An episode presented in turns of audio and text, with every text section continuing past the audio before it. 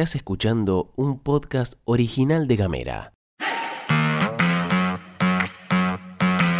Hoy es lunes 13 de marzo y tengo varias cosas para contarte. Prepárate el matecito, el cafecito. Mi nombre es Gastón Lodos. Te doy los buenos días y la bienvenida a la pastilla de Gamera. En casa, En Ushuaia. en camino, En Tolwyn. en tu celu, En Río Grande. en 7 En minutos. toda la Argentina. Estas son las noticias para arrancar la jornada. Arrancamos con un tema que es importante dar a conocer y nos llevará el tiempo que sea necesario. Estamos hablando del caso de M, una niña de 10 años. El verano antes de la pandemia, M viajó a Córdoba a ver a su papá, que después de 6 años de no tener vínculo con su hija, ni emocional ni económico, manifestó la necesidad de reencontrarse. A través del juzgado de familia de Ushuaia y por iniciativa de Luli, la mamá de la nena, se llegó a un régimen de visitas. Ese verano, la nena viaja a Córdoba a pasar las vacaciones con su padre.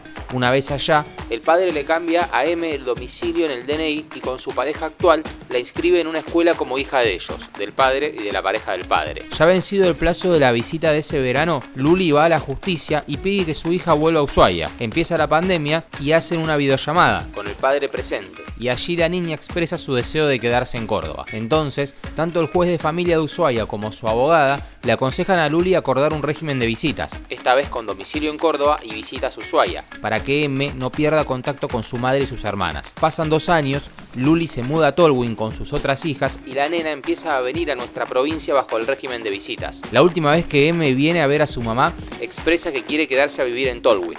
De esta forma, la abogada presenta un escrito pidiendo el cambio de régimen de visitas, de manera tal que ahora sea con domicilio en Tolwyn y visitas a Córdoba. Para lograr eso, los organismos pertinentes hacen un informe socioambiental en el que se verifica el estado del hogar y los vínculos de la nena. El informe sale positivo. En ese momento, todo parecía dado para que la Peque vuelva a vivir en Tierra del Fuego, como había manifestado que quería hacer. Unos días antes de comenzar las clases en Tolwyn, el padre se presenta ante la justicia en Córdoba y allí se pide la restitución de la menor. Ante esta situación, se le pidió una cautelar al juez de familia de Ushuaia, pero este se declara incompetente porque, como yo te contaba recién, la familia se había mudado a Tolwyn. Se manda el expediente de la ciudad mediterránea y se le pide la cautelar a Pellegrino, el flamante juez multifunción de Tolwyn, para que se pueda evaluar el pedido de la nena de quedarse en nuestra provincia. Este caso fue difundido, entre otros, por la colega Natalia Caso, que en su cuenta de Twitter reveló que Pellegrino, el juez de Tolwyn, desconoció los informes realizados y desoyó el pedido de la niña, por lo que definió en tan solo pocas horas entregarla al papá sin siquiera permitirle despedirse de su mamá y hermanas. A la madre, el juez, Pellegrino, le dijo que se fuera a Córdoba a iniciar acciones en el juzgado de familia allá. En todo este proceso se conocieron videos en los que, en la comisaría de género, hay personal policial intentando convencer a la nena, de 10 años, que debe volver a Córdoba a pesar de que ella expresara claramente, entre gritos y llantos, su deseo de no hacerlo.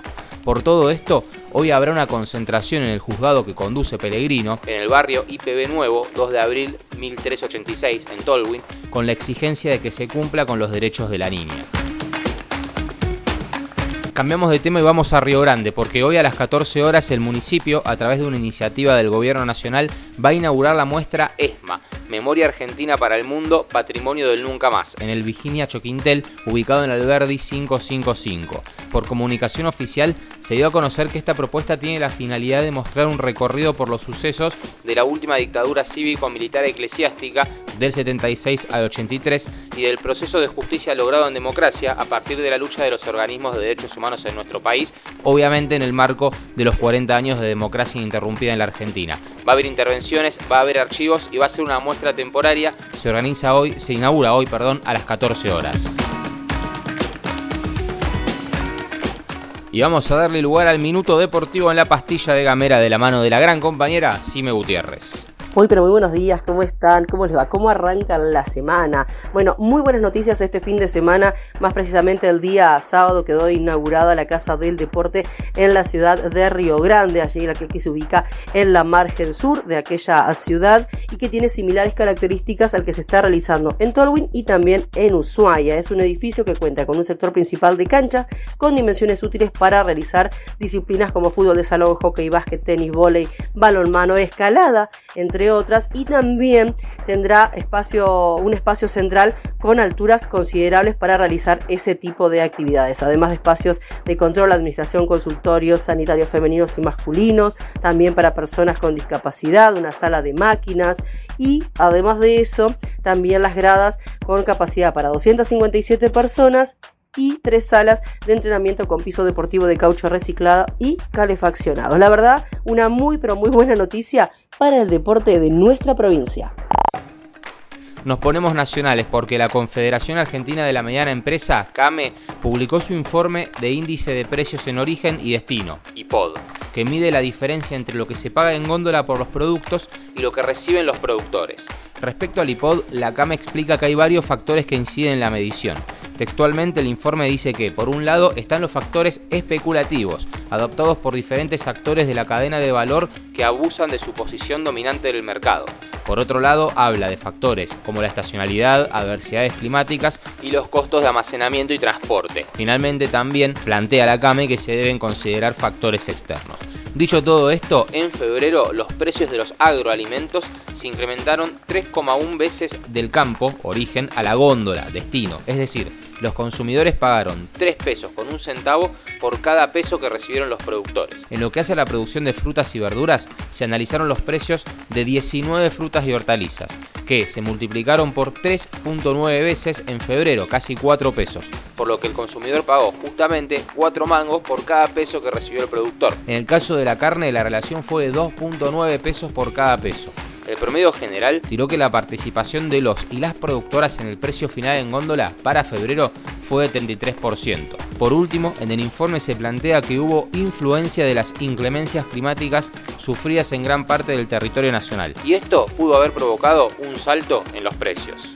Provinciales, nacionales, deporte y cultura. Ushuaia, Tolwyn y Río Grande. La jornada en 7 minutos. La pastilla de Gamera. Llegamos al final de la pastilla de Gamera. Te agradezco mucho por haberme acompañado hasta acá, por habernos acompañado hasta acá. Que tengas una excelente jornada de lunes. Rompela toda, haz esas cosas que más te gusten en la medida en la que los puedas hacer y descansa también cuando sea posible. Nos volvemos a encontrar mañana.